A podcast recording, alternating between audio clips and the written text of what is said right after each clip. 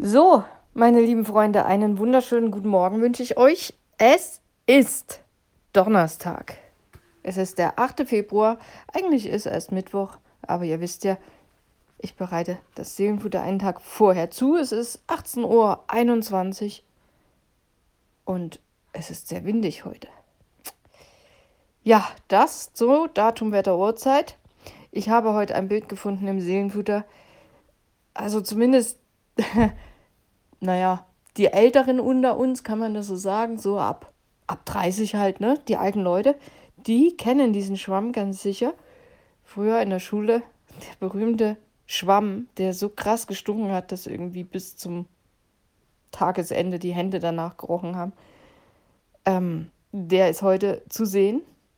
Und oben drüber steht, wenn du früher mit so einem Schwamm die Tafel sauber gemacht hast, bist du bis heute gegen alles immun.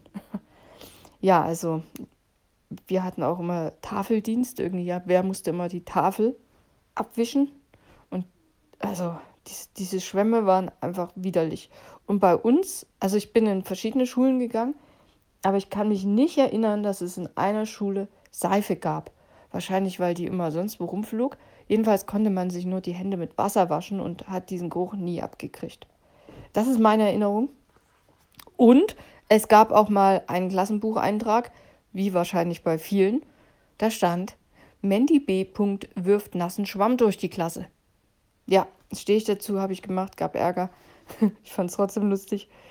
Und ja, das habe ich ähm, heute im Seelenfutter erwähnt und ich habe weitergeschrieben. Ja nun, ich habe es gut gemeint und wollte einfach, dass alle fürs Leben geschützt und immun sind. Ne?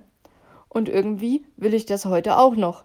Und jetzt keine Sorge, jetzt kommt kein stinkender Schwamm mehr geflogen, sondern ein Seelenfutter, das es hoffentlich auch in sich hat. Ich habe geschrieben, ich glaube, die beste Immunität und Widerstandsfähigkeit, die uns fürs Leben stärkt, entsteht aus einer tiefen Verbindung zu Gott. In Epheser Kapitel 6, Vers 11 ermutigt uns die Bibel, die ganze Waffenrüstung Gottes anzulegen, damit ihr den listigen Anschlägen des Teufels standhalten könnt. Unser Glaube dient als eine Art Immunsystem, das uns hilft, den Herausforderungen des Lebens mit Hoffnung, Liebe und Gottes Kraft zu begegnen.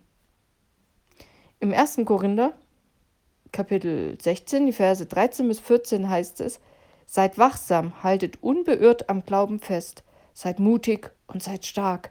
Lasst euch in allem, was ihr tut, von der Liebe bestimmen. Ja, starke Worte, die uns daran erinnern, dass unsere Standhaftigkeit nicht auf eigener Stärke, sondern auf der Liebe Gottes basiert.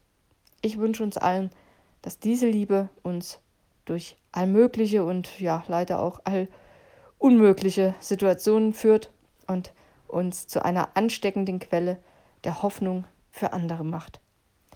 Lass dich gut ausrüsten, habe ich geschrieben, und hab einen erfolgreichen Tag.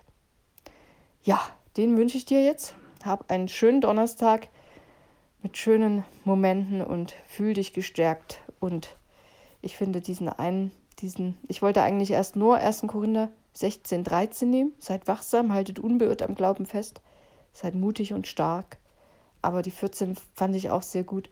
Lasst euch in allem, was ihr tut, von der Liebe bestimmen. Und das ist ja auch die Jahreslosung in diesem Jahr. Und ich glaube, ja, wenn wir in allem, was wir tun, uns von der Liebe bestimmen lassen, dann, dann, dann, dann sehe die Welt völlig anders aus. Und wenn wir damit bei uns im Kleinen beginnen, können wir auch schon in unserem Umfeld eine Menge bewegen.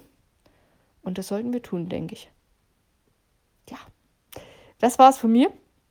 Ich muss jetzt los zum Sport und bin morgen wieder da. Morgen, Freitag, gibt es nochmal ein Seelenfutter.